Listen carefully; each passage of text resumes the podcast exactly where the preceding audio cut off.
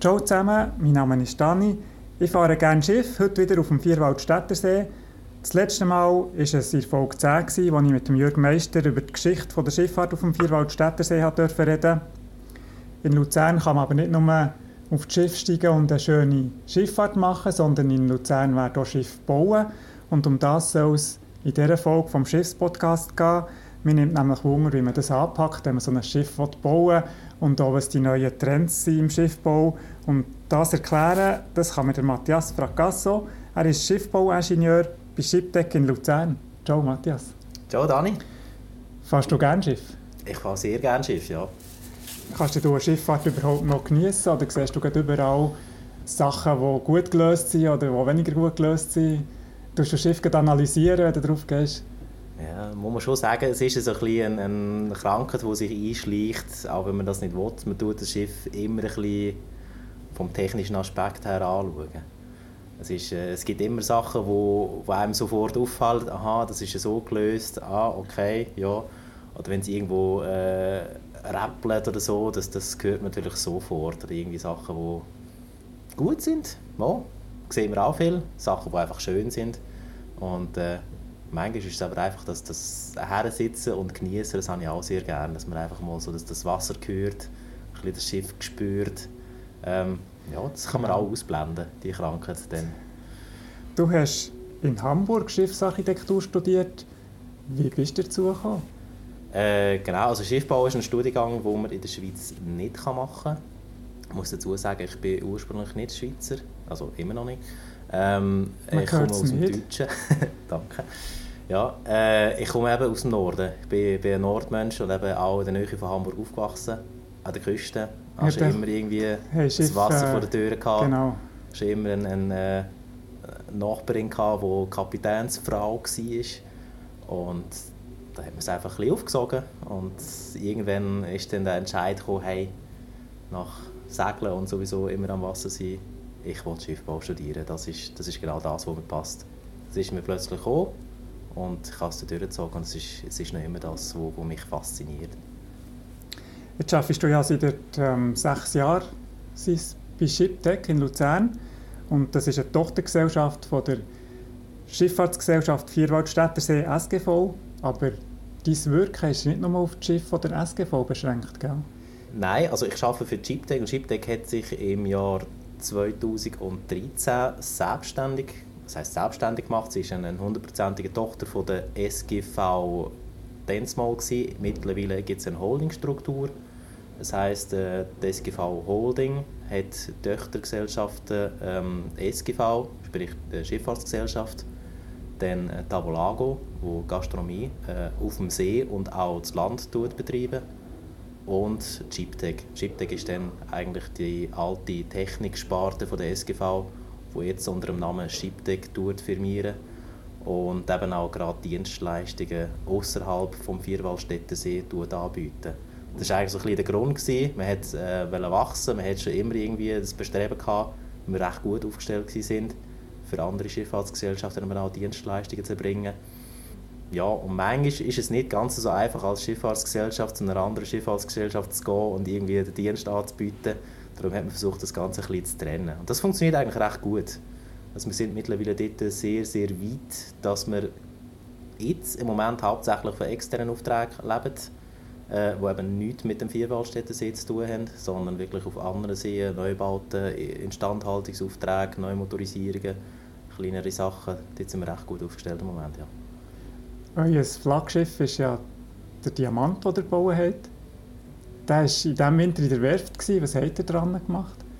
Ja, vielleicht ganz kurz. Flaggschiff... Äh, Kann man nicht so sagen? Darf, man darf es so nicht sagen, weil wir sitzen hier auf dem Flaggschiff. Das ist das Dampfschiff Stadt Luzern. Das ist, ähm, es hat nie abgelöst werden obwohl eigentlich viele das gerne gehabt hätten. Der Diamant ist ein rechter Juwel, finde ich. Ein recht schönes Schiff, hat auch, äh, ist gut angekommen.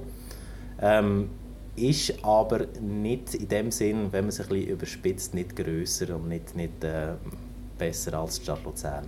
Die Stadt Luzern ist immer noch das Schiff, wo, wo wirklich äh, in den Herzen von der, von der eingefleischten Dampfschiff-Fans äh, das Flaggschiff ist und darum immer noch Flaggschiff. Das wollen wir auch nicht in Abrede stellen, aber das ist das Schiff, das grösste Schiff, das ihr gebaut habt, bei Shiptech, kann man es so sagen vielleicht? Genau, das ist, das ist äh, in der Tat so. Aber wir gerade ein ähnlich grosses Schiff auf dem Genfersee bauen. Was wir gemacht haben auf dem Diamant, wir haben äh, das Deck, insbesondere das Oberdeck, erneuert. Dort hat es die ein oder andere Fuge gegeben, die eben ein bisschen durchgelassen hat. Das sind Sachen, die man jetzt auch gelernt hat. Man hat neue Materialien verwendet, man hat äh, auf, auf Lichtbauweise geachtet hat versucht, nicht unbedingt Schwer und Stahl und, und, und Holzdeck einfach nur zu verbauen, sondern auch äh, teilweise äh, Kunststoffelemente. Äh, und dort hat man ein bisschen nachschaffen und das hat man jetzt gemacht. Und was für Schiff hat ihr sonst noch gebaut bei Shiptech, wo man kennt? So? Recht viel Verschiedenes gebaut. Also wir haben ähm, auch nicht nur Schiff gebaut, wir auch glaube, ein bekanntes Beispiel, das habe ich selber nicht mehr erlebt, das ist die Seerose, die äh, da auf dem See gestanden ist, für eine Saison tatsächlich nur. Ein grosser Ponton mit, mit Bühne drin, Eventplattform, wo Flügel hatte, die man hätte ein- und ausklappen als, als äh, Dach. Ja, optisch noch sehr spannend. Ähm, wir haben Lastschiffe instand halten nicht selber bauen im Moment. Wir bauen Behördenfahrzeuge, sprich für Polizeiaufgaben. Haben wir jetzt gerade für den Neuenburgersee ein Polizeiboot gebaut, letztes Jahr. Dann tun wir, wir würden gerne mal eine Fähre bauen. Den Auftrag haben wir leider nicht bekommen vor drei Jahren. Jetzt muss man dazu sagen, die Fähre ist immer noch nicht fertig geworden, weil der, der sie bekommen hat, hat ist mittlerweile nicht mehr existent am Markt. Die Fähre ist immer oh, nicht yeah. abgeschlossen. Ja. Vielleicht kommst du trotzdem noch zum Zug in diesem Fall. Ja, man weiß es nicht. Man weiß es nicht, vielleicht kommen wir noch zum Zug. Nein, sonst, äh, ja, ich kann schon eine Plattform bauen, die auf dem Genfersee schwimmt, eine, eine Forschungsplattform, 10 auf 10 Meter, die für Wasserforschungszwecke von der EPFL dort betrieben wird. Also es ist ja, recht ein breites Spektrum, Sehr breit, alles, alles, was irgendwie schwimmt. Ja. Wie macht ihr das bei der SGV Holding? Du hast ja vorhin die drei Abteilungen aufzählt, eben Tavolago, der Schiffsbetrieb und Shiptech eben, muss da jede Sparte gewinnbringend arbeiten oder gibt es da auch Quersubventionierungen? Wie macht ihr das? Es ist ja so, dass eigentlich jedes, jeder Unternehmensteil für sich gewinnbringend schafft. Die sind eigentlich sehr, so weit eigenständig, sie gehören der Holding, sie mhm. werden aber nicht in dem Sinn querfinanziert ähm, das ist nicht das Ziel. Sie müssen eigentlich alle gewinnbringend arbeiten. Das tun sie eigentlich auch. Ähm, Corona hat da das eine oder andere äh, vielleicht ein bisschen drücken Es ist aber so, dass Investitionen zum Beispiel, wenn größere Investitionen anstehen, wo ein Gesellschaftsteil eben nicht mag ähm, selber tragen, dann wird es eine, eine Finanzierung, ähm, teilweise auch ein bisschen Querfinanzierung von der Holding geben. Das ist ja so. Du hast es gerade mit Corona, dass die Schifffahrtsgesellschaften im Moment recht leiden. Man hat wenig Passagiere gehabt, eine Zeit lang. Man hat äh, auch mit dem Krieg teure Dieselpreise, man hat Fachkräftemangel. Also die Schifffahrt hat es schwer im Moment. Schlägt das auf den Schiffbau durch? Also müsst ihr euch Sorgen machen um Aufträge oder läuft das gut weiter? So richtig Sorgen um Aufträge, muss ich sagen, haben wir im Moment nicht. Auch zu Corona-Zeiten, ähm, es ist ein bisschen träge, die, Aufträge im Schiffbau, sprich alles, was irgendwie von, von längerer Hand muss geplant werden das ist dann schon angelaufen oder abgemacht gewesen. Ergo haben wir nicht so ein Loch erlebt. Wir sind äh, in den zwei Corona-Jahren die einzige äh, Sparte von der SGV Holding, die es eben geschafft hat, wo, wo wirklich ähm, Gewinn hat können erwirtschaften äh, während die anderen ein gelitten haben und haben müssen sparen. Wir hatten keine Kurzarbeit gehabt. Es ist wirklich, wir hatten das volle Bücher gehabt, sind insbesondere am Genfersee aktiv gewesen. Das hat uns eigentlich äh, sehr gut durch die Jahre mögen, mögen tragen. Die Preise, muss man schon sagen, die sind recht aufgegangen, das merken wir, Rohstoffpreise, ja, und dass man Sachen einfach nicht mehr bekommt. Dass wir äh, gerade bei Holz und, und so Werkstoff Lieferschwierigkeiten hatten. Ähm, Holz? Holz, ja, Holzwerkstoff war recht schwierig. Gewesen. Arbeitskräfte, gerade wenn man überlegt, dass wir die Sektionen für den Genfersee, vielleicht ein kurzer Sprung, wie wir ein Schiff bauen, wir eben, wenn wir an einem anderen See bauen, wird, ähm, wird das Schiff stückchenweise gebaut, vorproduziert und dann dorthin gefahren. das tun wir nicht bei uns machen, weil wir viel zu teuer sind und es viel zu kompliziert wäre und weil wir auch gar nicht die, die, die Stärke haben ähm, von, von, von der äh, Belegschaft her, dass wir das könnten stemmen Wenn wir einen, Partner zu Polen, der sehr spezialisiert ist darauf, auf Aluminiumschiffe zu bauen, ähm, Sektionen aufbauen und so weiter und die haben eben vom Ukraine-Krieg her Arbeitskräfte, die eben zurückgegangen sind in die Ukraine. In Polen arbeiten viele Ukrainer, die eben schweissen und so weiter und die haben äh, recht Mühe gehabt, die Leute hinzubringen. Und dort haben wir ein bisschen Verzug gehabt, tatsächlich, aufgrund des Krieges, direkt spürbar, ja. Also der Schiffsmarkt ist nicht etwas, das auf die Schweiz beschränkt ist, das ist eine internationale Angelegenheit? Das ist so. Ich habe auch mitbekommen, im, im vergangenen Sommer haben ja Schiffe nicht fahren weil Ersatzteile gefällt haben. Ich glaube, Bodenseefähren haben Probleme gehabt.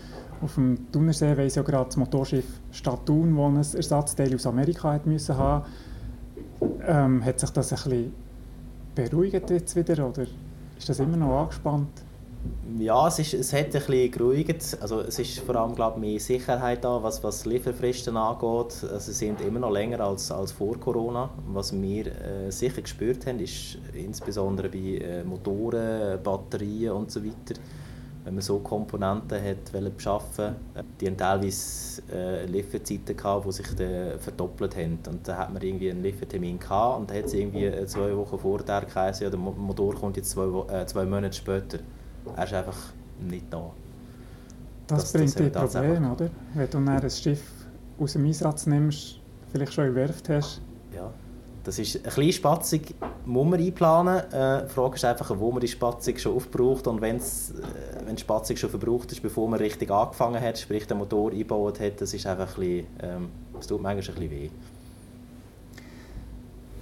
Du, mich nimmt Wunder, wie das geht, wenn du ein Schiff planen Wenn jetzt ein Kunde zu dir kommt und will ein Passagierschiff haben für irgendeine bestimmte Anzahl Personen, wie gehst du da vor? Hast du da eine Schublade, wo du kannst Schiffsräume rausnehmen und richtig rauslesen und eine Schublade mit Motoren und dann setzt du es zusammen? Oder wie geht das?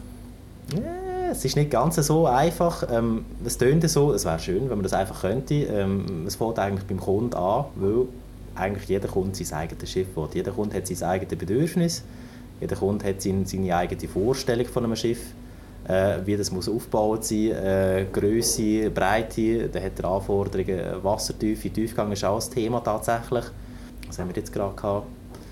Und äh, ja, der Kunde kommt und dann fängt man mal an, irgendwie einen, einen Generalplan-Skizze zu machen. Das heisst, man tut mal sich das Schiff überlegen, wie könnte es denn aussehen, tut man es überprüfen, vertippt das, ähm, geht natürlich immer von einem sogenannten Vergleichsschiff aus. Das heißt, man hat irgendeine Vorstellung, wie ähnlich und dann bisschen anders das Schiff könnte aussehen.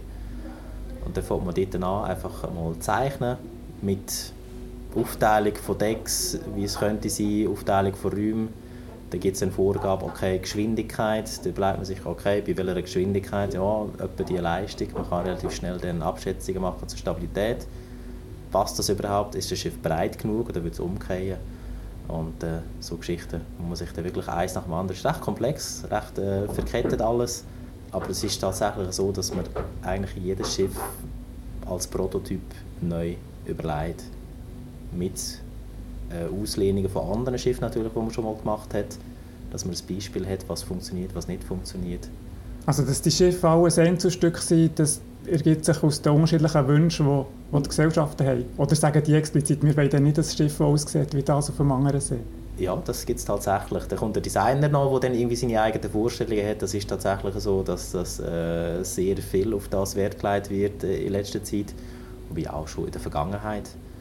Äh, wenn man sich jetzt mal anschaut, also wenn wir aus dem Fenster schauen, wir sehen es, äh, jetzt sehen wir gerade einen Vertreter, das ist der Winkelried. Der Winkelried hat äh, drei Schwesterschiffe die sehen alle ein bisschen anders aus. Und innen erst recht. Es ist alles der gleiche Rumpf. Sie sind in den, in den 60er äh, Jahren gebaut worden. Bei der SGV selber, in der Werft. Und auch dort sieht man schon, die haben wirklich sie sehen nicht alle gleich aus. Sie haben jetzt mittlerweile auch unterschiedliche Motorisierungen, äh, unterschiedliche Features. Die, die sehen innen ein bisschen anders aus. Jedes hat so seinen eigenen Charakter. Es ist das Nächste, wie man eigentlich an ein gleichliches Schiff kommt. Ja, ja das leuchtet mir ein. Aber auf der anderen Seite wäre es ja wirtschaftlich interessant, wenn du ein Schiff könntest entwerfen und das dann in ganz Europa verkaufen Für uns schon. Für den Kunden, der Kunde will eben sein eigenes Schiff haben. Das ist tatsächlich dort, dort hört der Spaß auf. Du hast gesagt, du machst so einen Generalplan vom Schiff. Das machst du auch im Computer, nehme ich an. Das tue ich am Computer Also machen, du genau. fährst mit dem leeren Bildschirm an und tust mal so ein Schiff entwerfen. Etwa so, ja. Man tut sich Sachen auslehnen, zum Beispiel irgendwie Stühle, die fange ich jetzt nicht jedes Mal an von erfinden oder so. Da tut man einfach erst einmal sich Komponenten ausborgen. Man hat, hat eine Idee von, von einer Länge, von einer Breite von dem Schiff, äh, wie es sollte aussehen. Ein, ein maximaler Tiefgang meistens, wo man irgendwo äh, darf haben. Dann äh, tut man sich einen Schalen meistens überlegen, wie die etwa könnte sein, bei einer Verdrängung, die ähnlich ist für die Schiffsgröße ähm, von Schiffen, die man schon kennt.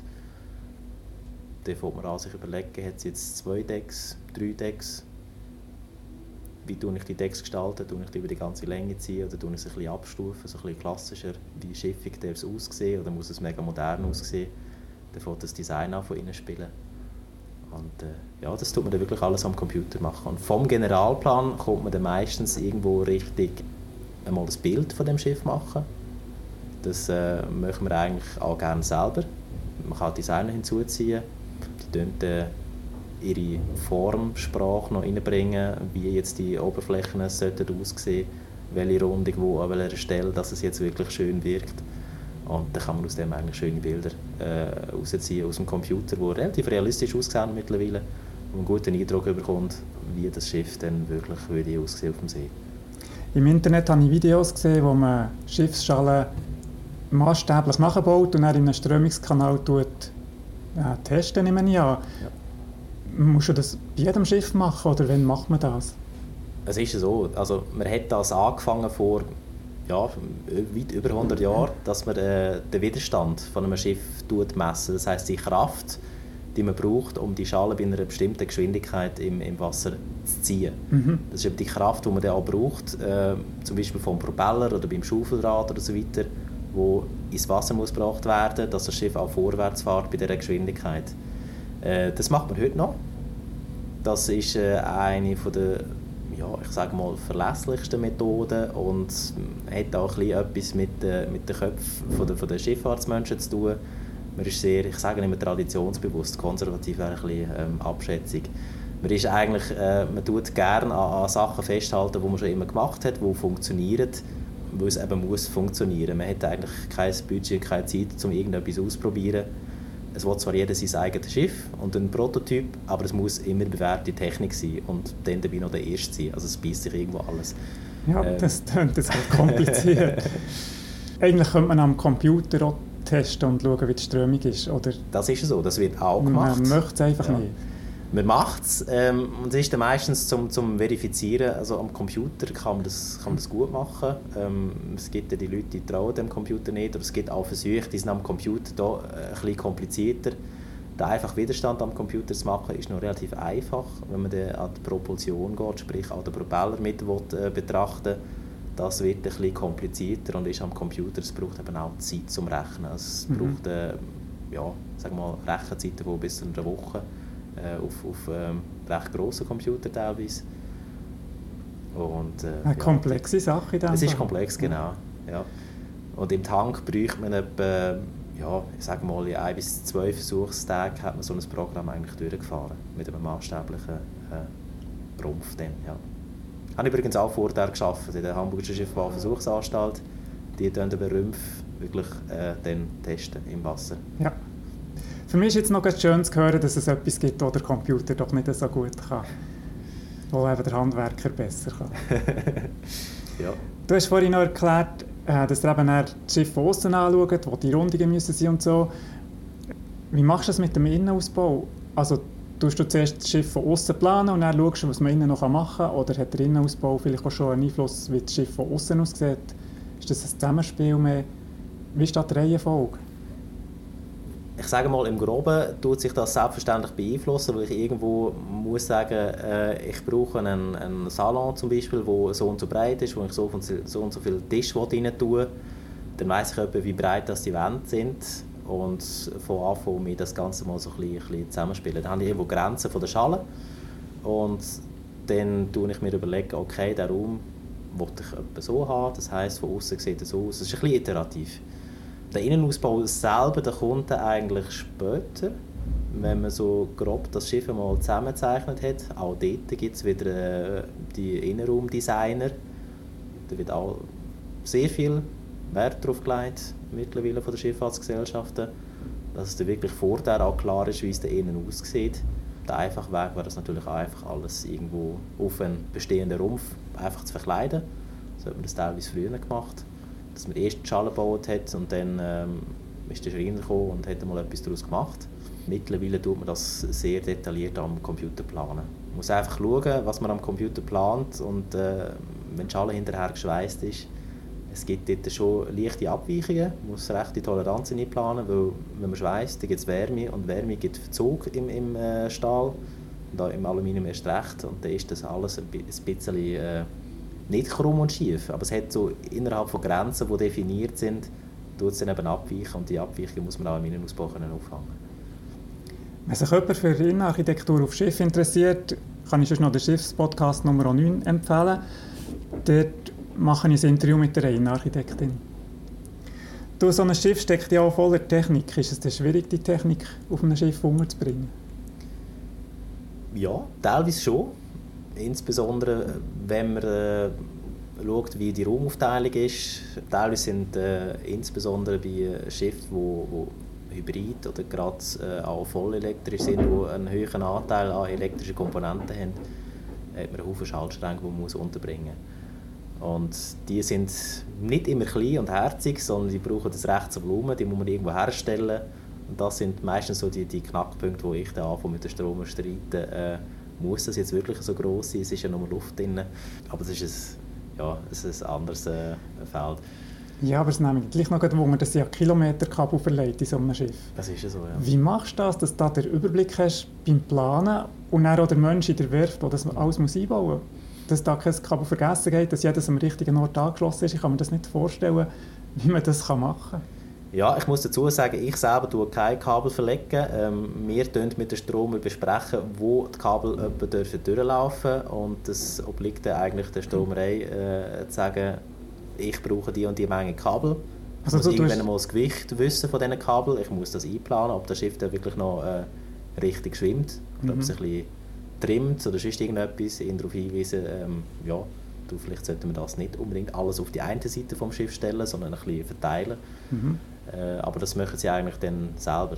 Also du planst so Kabelkanäle ein und die Strom dann selber genau. die mit dem richtigen Kabel befüllen? Genau, die, dann eigentlich, die haben den Überblick und ich muss auch dazu sagen, die Elektrowerkstatt ist eigentlich die Abteilung, die uns ähm, am meisten Zuwachs hat in den letzten Jahren, weil es eben gerade auf den neueren Schiffen so einen höheren Grad an Elektrifizierung und Automatisierung hat.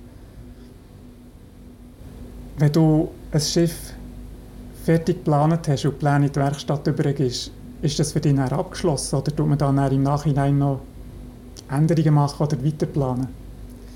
Mm, wir hängen immer ein bisschen drin. Das ist ja so. Also, meine Aufgabe ist meistens äh, in der Schiptech, ich bin äh, Teamleiter Schiffbau, ich tue mich eigentlich eben mit so Entwurfsthemen mehr beschäftigen, alles was so ein bisschen am Anfang von einem Projekt steht, alles was Machbarkeit betrifft, alles was Stabilität ist, alles was äh, Speed Power sagt man dem, das heißt Antrieb und Antriebsleistung äh, betrifft, Hydrodynamik, äh, das ist so mein Fachgebiet.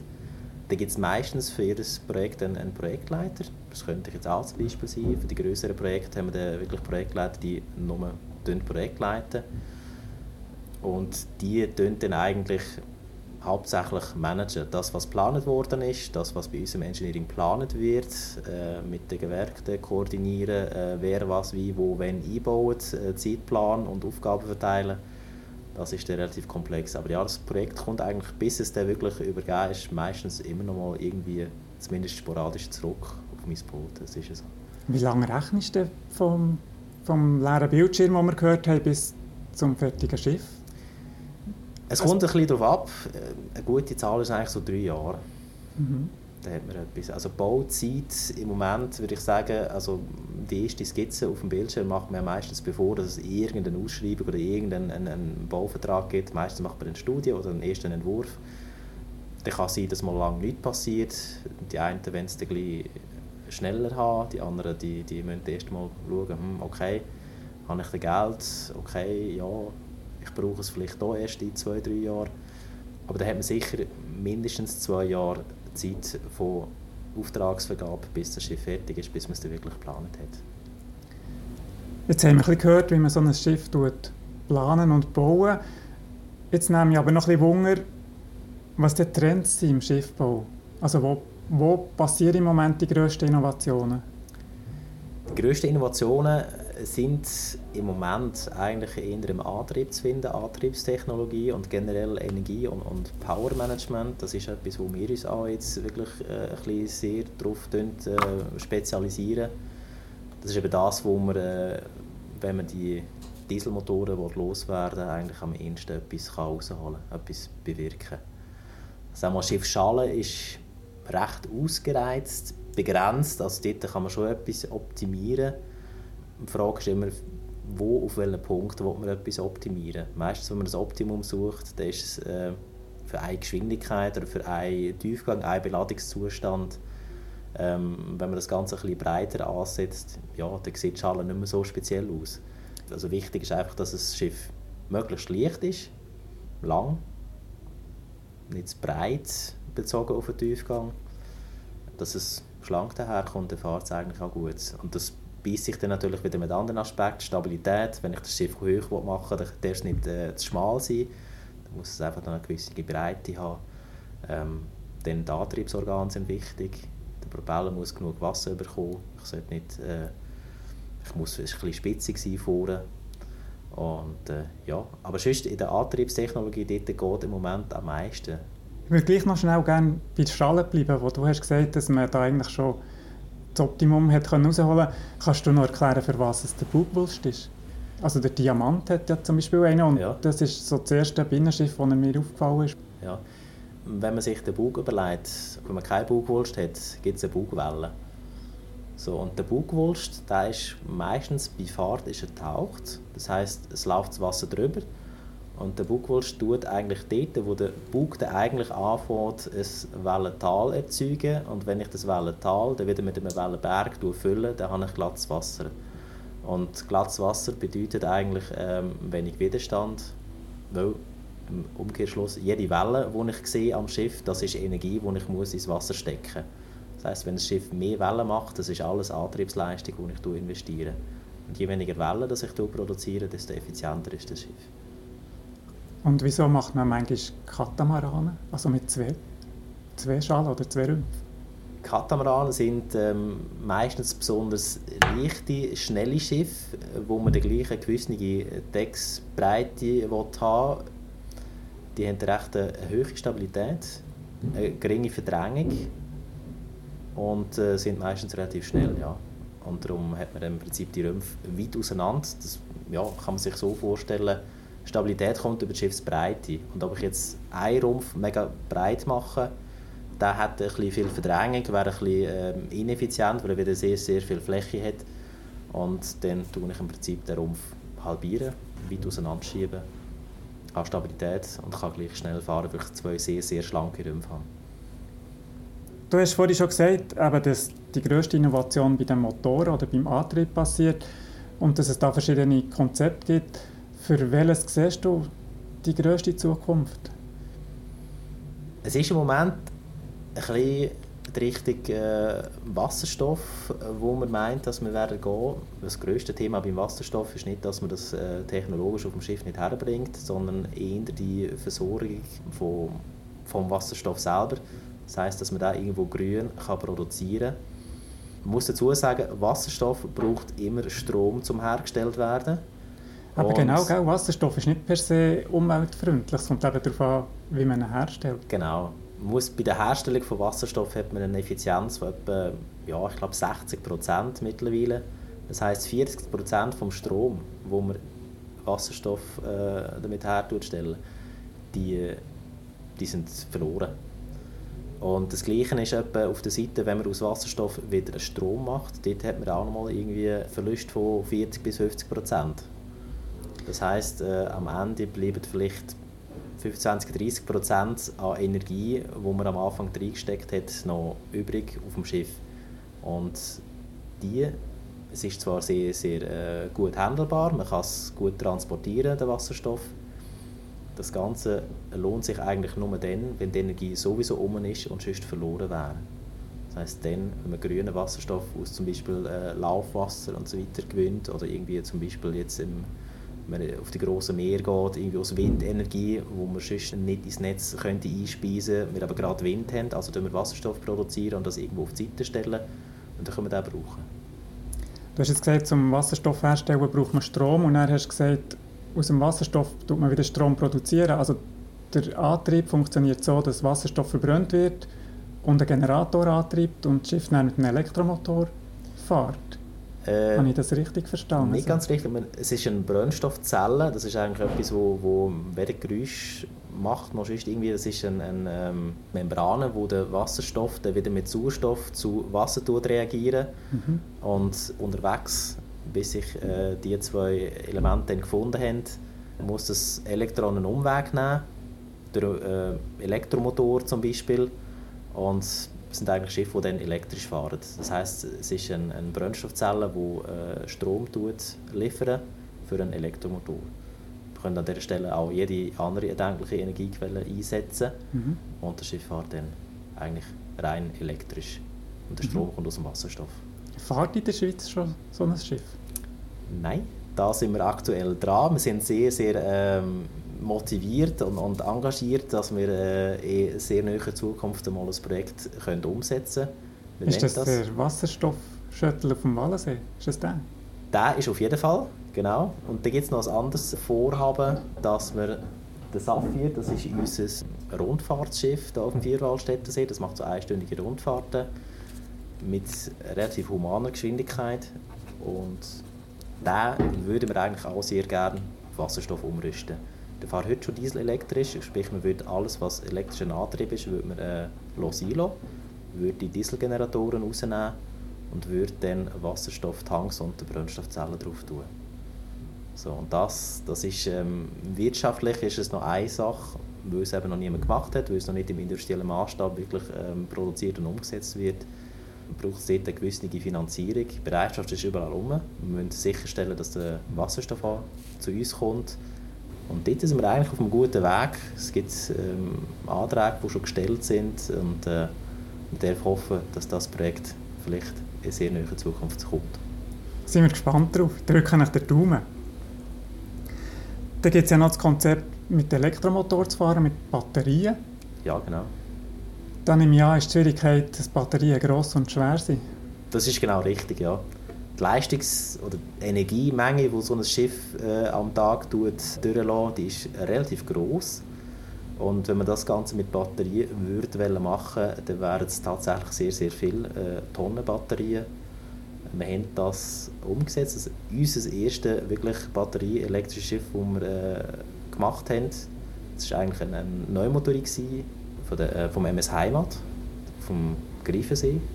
Das haben wir letztes Jahr übergeben letztes Frühjahr ist es dann gefahren, hat äh, 100 Kilowattstunden Batterie drauf und das fährt eigentlich auch mit recht humaner Geschwindigkeit eigentlich nur äh, als Shuttle über den, über den Greifensee.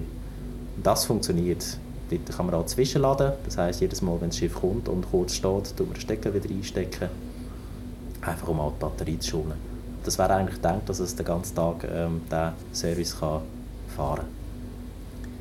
Und äh, das dritte Konzept, das wir noch gehört haben, ist eben der Hybridantrieb, wo du mit dem Dieselmotor Strom machst und dann mit dem Elektromotor fahrst. Wie der Saphir eben, aber das ist in dem Fall schon wieder ein bisschen vorbei. Saphir ist in dem Sinn nicht einmal Hybrid. Saphir ist eigentlich dieselelektrisch. Ja, man kann dem auch ja, Hybrid ja, das ist eine viel, philosophische Frage. Also Hybrid äh, wir eigentlich sagen, wenn wir äh, direkt mit dem Diesel irgendwie mit Batterien, wenn das eine das andere noch kann ergänzen Also beim Saphir ist es fast so, dass ich mit dem Diesel Strom produziere und ich habe keine Batterie dazwischen. Das heißt, der Diesel mhm. muss eins zu eins das liefern, ja. was der Elektromotor braucht. Ja. Sprich, ähm, wir haben keinen äh, Pufferspeicher, der zum Beispiel instationäre äh, Zustände könnte abfangen zum Beispiel beim Manövrieren. Dort wird extrem viel äh, vorwärts, rückwärts geben. Das ist beim Auto auch so oder beim Bus. Das heisst, der, der erste Gang oder das Anfahren und, und Bremsen ist eigentlich das, wo der Hybrid wirklich irgendwie ähm, seine, seine Stärke kann präsentieren kann. Das ist jetzt beim Safir leider nicht der Fall. Wenn man das äh, neu würde bauen, und so machen wir es eigentlich auch, dann gehören noch Batterien drauf, die eben diese Leistung buffern, dass man den Diesel ein bisschen optimaler betreiben kann, als immer zu beschleunigen und abzubremsen. Und der Elektromotor dann eigentlich die, die Arbeit am Propeller verrichten. Hybrid, ja, ich habe Wasserstoff wäre auch ein Hybrid eigentlich ähm, in dem Sinn, weil auch bei einem Wasserstoffschiff habe ich ähm, Wasserstoff, wo in einer Brennstoffzelle zu Strom umgewandelt wird. Ich habe Batterien, die Brennstoffzelle nicht so schnell reagieren, zum Beispiel wie ein Dieselmotor. Das heißt, ich kann nicht so schnell auf und runter fahren und habe immer eine, eine Pufferbatterie, die dann noch auf den Elektromotor geht. Und sonst bei dem, was man gemeinhin als Hybrid versteht, jetzt auch bei den Auto, das ist eigentlich, dass man einen Verbrennungsmotor hat, wo dann parallel mit einem Elektromotor eigentlich ähm, auf, auf die Antriebswelle schafft das haben wir auch. Das ist zum Beispiel äh, der Diamant. Hat so etwas. Das ist ein, ein Parallelhybrid. Das heißt, er kann mit Elektromotoren, mit nur Dieselmotoren oder mit beiden zusammenfahren oder mit dem Dieselmotor fahren und mit dem Elektromotor quasi im Generatorenmodus dann auch noch Strom produzieren. Das ist eigentlich der, der Clou der ganzen Sache. Also dann auch zum Beispiel auf dem Genfersee haben wir jetzt auch einen Hybrid äh, gebaut geht dann im Sommer wirklich in Fahrplandienst. Der grosse Navi Express, das ist auch ein Hybrid, der hat gar keine Generatoren mehr drauf. Der hat kein Backup, der tut wirklich seinen, seinen gesamten Strom mit der Hauptmaschine produzieren und fährt auch in der UFO-Zone dann voll elektrisch. Das heisst, dort tut man den Diesel wirklich abstellen. Und tut die Energie in der, in der Batterie speichern. Da bin ich gespannt drauf. Jetzt haben wir viel über Antriebe geredet. Mich würde noch interessieren, wie die Schiffstechnik sonst noch Fortschritte macht. Wird es mal selbstfahrende Schiffe geben, wie bei den Autos vielleicht? Ja, dazu sind wir auch recht ambitioniert. Wir haben jemanden, der sich mit diesem Thema auseinandersetzt. Ich sage mal, dort gibt es verschiedene Stufen. Das erste wäre so ein einfach so ein Assistenzsystem, wo wir auch einen, einen äh, Markt sehen, dass wir in Zukunft dort etwas machen könnten und natürlich, es ist denkbar, dass das Schiff dann auch autonom fährt. Auf jeden Fall. Also so ein Assistenzsystem könnte sein, dass man beim GPS den Kurs vorzeichnet? Genau, also das gibt es in dem Sinn eigentlich schon, dass man einen, einen Autopilot hat. So. Also der, der, der, kann eigentlich den Kurs halten, zum ja. Beispiel, oder kann verschiedene Wegpunkte abfahren. Mhm. Wo es aber dann eher so darum geht, ist dann auch noch ähm, die Geschwindigkeit ein bisschen anzupassen oder zu wissen, wann muss ich wo wie schnell fahren unter welchen Bedingungen, dass ich rechtzeitig zum Beispiel an der Landestelle bin. Mhm. Dass man das Ganze ein effizienter gestaltet. Aber dort, äh, gerade beim Schiffsführer, ich wollte jetzt nicht die Schiffsführer äh, irgendwie angreifen, aber dort sind recht grosse, grosse Abweichungen, was den äh, Mostverbrauch angeht. Kann man dort äh, wirklich finden. Dort gibt es einen Unterschied von, von 10 bis 20 Prozent. Wenn man sich das mal über einen Tag anschaut, der eine fährt ein bisschen mehr so, der andere fährt ein bisschen, ein bisschen langsamer, ein bisschen säuferlich. Meistens, und das muss man in der Schweiz sagen, die Leute fahren sehr oft dem Fahrplan hinterher. Das heisst, die, die blanke Forderung, dass ich zu einem Zeitpunkt X an irgendeinem Ort muss sein, das kann teilweise wirklich Spritkosten. Und der Verbrauch steigt exponentiell bei einem Schiff. Das heißt, wenn ich jetzt 1, 2 km schneller fahre, dann habe ich schnell mal 25% mehr Verbrauch. Am Bodensee fahren Sie das Jahr langsamer? Das ist der einzige vernünftige Weg, um Most sparen tatsächlich. Genau, und weil, äh, also es geht natürlich nur um die Verbindungen, die Touristen fahren, nicht um die Autofähren. Die fahren natürlich immer noch schnell. Aber dort, wo Touristen unterwegs sind und wo, wo halt die Schifffahrt auch genießen und so, dort fahren wir jetzt langsamer, eben genau für Diesel zu sparen. Ja, das tue ich sehr unterstützen. Das ist sehr vernünftig. Aber dass, es, dass das Schiff wirklich selber fährt auf unseren Seen, wo ja doch recht viel los ist, ist das wirklich realistisch? Das ist eben genau die Herausforderung dem Schiff selber, dass das Schiff selber weiß, was los ist. Das ist die, die Sensorik, die wirklich muss funktionieren und muss Sachen können erkennen. Es ist auf der Straße, glaube ich, schon ein bisschen einfacher. Ich habe letzte Diskussion mit jemandem, der sich mit Robotik beschäftigt. Es ist nicht trivial, auf dem Wasser wirklich äh, immer zu sagen, was ist es? Ist es ein Boot? Ist es ein Vogel, der da schwimmt? Ein Stück Holz? Ist, ähm, ist es eine Welle, die sich irgendwie äh, tut, komisch darstellen? Dann mit was für einem Sensor tue ich das Ganze erfassen. Dann habe ich den Wind, der natürlich irgendwie einen gewissen Einfluss hat. Ich stehe nicht fest auf der Straße, sondern der Wind tut natürlich auch am Schiff schieben. Ich habe die Wellen, die das Schiff allenfalls beeinflussen. Ja, es gibt einen Haufen Fragen, die man dort noch muss lösen muss, wo man auch wette angehen Und dort sind wir eigentlich jetzt äh, da motiviert, etwas zu bewegen. Man hat ja im Moment auch viel von künstlicher Intelligenz. Denkst du, dass das die Schifffahrt irgendwie wird beeinflussen Ich vermute schon, dass man äh, sich eigentlich in, jeder erdenklichen ähm, ja, Lebenslage von künstlicher Intelligenz wird können helfen, wenn es den Sinn macht. Ich glaube, dass, dass künstliche Intelligenz auch der Schifffahrt äh, wird in der Lage sein, also gewisse, gewisse Muster zu erkennen, gewisse Vorhersagen zu machen und dass das auch dort vielleicht ein Weg könnte sein, um dem bisschen beizukommen, das, was die Eindeutigkeit von der, von der, von der Sensorik vielleicht nicht mag hergeben, dass man mit künstlicher Intelligenz dort noch etwas würde machen aber das werden wir sehen. Das ist nicht mein Fachgebiet, muss ich ganz ehrlich sagen. Ich bin Laie auf dem. Dort haben wir einen Mitarbeiter, der sich äh, sehr mit dem auseinandersetzt. jetzt haben wir viel geredet über das Neubauen von Schiffen, aber jetzt gibt es ja in der Schweiz auch eine grosse Bewegung, die sich für den Erhalt der Dampfschiffe engagiert. Und jetzt verschwinden auch immer mehr von den ersten Motorschiffen zum Beispiel, weil ich aus dem Berner Oberland komme, kenne ich das äh, Motorschiff Stadt Bern auf dem Thunersee, das verschwunden ist. Und jetzt stellt sich für einige Leute die Frage, ob man eben die historischen, sage ich mal, die historischen Motorschiffe soll und kann erhalten. Ist es technisch möglich, dass man so ein altes Schiff wieder äh, renoviert oder, oder aufmotzt, dass man es für heutige Passagiere wieder brauchen kann?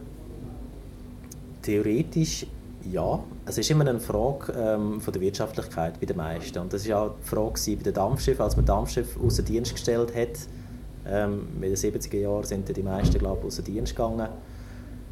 Es hat sich einfach nicht mehr gelohnt, ein Dampfschiff, und braucht einfach ja, doch deutlich viel mehr äh, Most. Es sind ähm, Komfort, ist das eine, Sicherheitsanforderungen. Äh, gerade wenn man so ein altes Motorschiff anschaut, ja, man kann sie neu motorisieren, wenn man das Beispiel von der Heimat nimmt. Man kann sie auch elektrifizieren, was eigentlich eine schöne Sache ist. Es ist jetzt nur so, dass ähm, Vorschriften recht angezogen haben in Sachen äh, Stabilität, in Sachen Brandschutz und so weiter. Das heißt, man muss wirklich äh, von Fall zu Fall überprüfen, kann man das machen, lohnt sich das, was wäre der Abstrich. Meistens, gerade wenn man von Stabilität redet, kann man dann nicht mehr die gleiche Anzahl Passagiere mitnehmen. Oder man muss andere Massnahmen ergreifen. Es gibt Schiffe, die sind verbreitert worden, dass sie irgendwie immer noch aufrecht schwimmen. Ja, es ist, es ist nicht ganz, ganz trivial, die Frage. Und also, meistens ja. tut sich eine, eine Schifffahrtsgesellschaft dann auch dagegen entscheiden, das Schiff weiterzuerhalten. Was einfach im Unterhalt auch, auch etwas kostet. Und wenn ich das Schiff jetzt würde neu aufbauen würde, dann wäre es zwar immer noch das alte Schiff, es wäre schön, ähm, es hat aber wahrscheinlich genauso viel gekostet, wie es neu ist. Ja, und aber wenn es der Verbreiter ist, zum Beispiel, ist es ja dann gleich nicht mehr das alte Schiff. Es sieht ja dann anders aus. Das ist ja so, ja. Das ist ein eine Geschmackssache, aber theoretisch ähm, wäre es möglich. Man muss es einfach genau anschauen. Dann. Du, eine letzte Frage möchte ich gerne noch stellen. Wenn du unbeschränktes Budget hättest, was würdest du für ein Schiff bauen? Ah, die Frage, ich habe sie gelesen, du hast sie mir geschickt, ich habe überlegt, ich weiß es gar nicht. Ähm, etwas Spannendes, etwas nicht Alltägliches. Ich weiß jetzt nicht, ob das unbedingt ein Passagierschiff wäre, aber irgendetwas. Wir hatten mal letztens einen Kunden gehabt, der ein äh, U-Boot betreiben, ein kleines U-Boot für äh, touristische Fahrten. Und er hat mal gefragt, ob wir ein U-Boot also ein U-Boot-Tender, ein U-Boot-Bergungsschiff quasi könnte bauen, wo er sein, sein U-Boot quasi aus dem Wasser löpfen damit, damit er dann hin und her fahren kann, also quasi ein, ein schwimmender Hafen eigentlich. Wäre eine spannende Sache gewesen. Es ist einfach ähm, so vom Budget her nicht so ganz, äh, sind wir nicht ganz zusammengekommen, weil das, die Vorstellungen gehen ein bisschen auseinander. Ja, alles was nicht alltäglich ist, alles wo man ein bisschen, ähm, muss hirnen, bevor das, dass es irgendwie kann funktionieren kann. Solche Sachen finde ich halt sehr, sehr schön. So ein eine Herausforderung. Danke vielmals, dass du Zeit hast für einen Schiffspodcast. Es war sehr interessant, die Einblicke, die wir hier bekommen haben. Und euch merci vielmals fürs Zuhören. Wenn euch die Folge gefallen hat, dann tut sie doch bitte liken, tut einen netten Kommentar schreiben, tut äh, so viele Sterne wie möglich geben. Der nächste Schiffspodcast erscheint am 1. Montag von Mai, das ist gerade der erste. Ihr könnt mich auch erreichen über Instagram, per Facebook oder per E-Mail. Bis gleich auf dem Vierwaldstättersee. Ciao zusammen.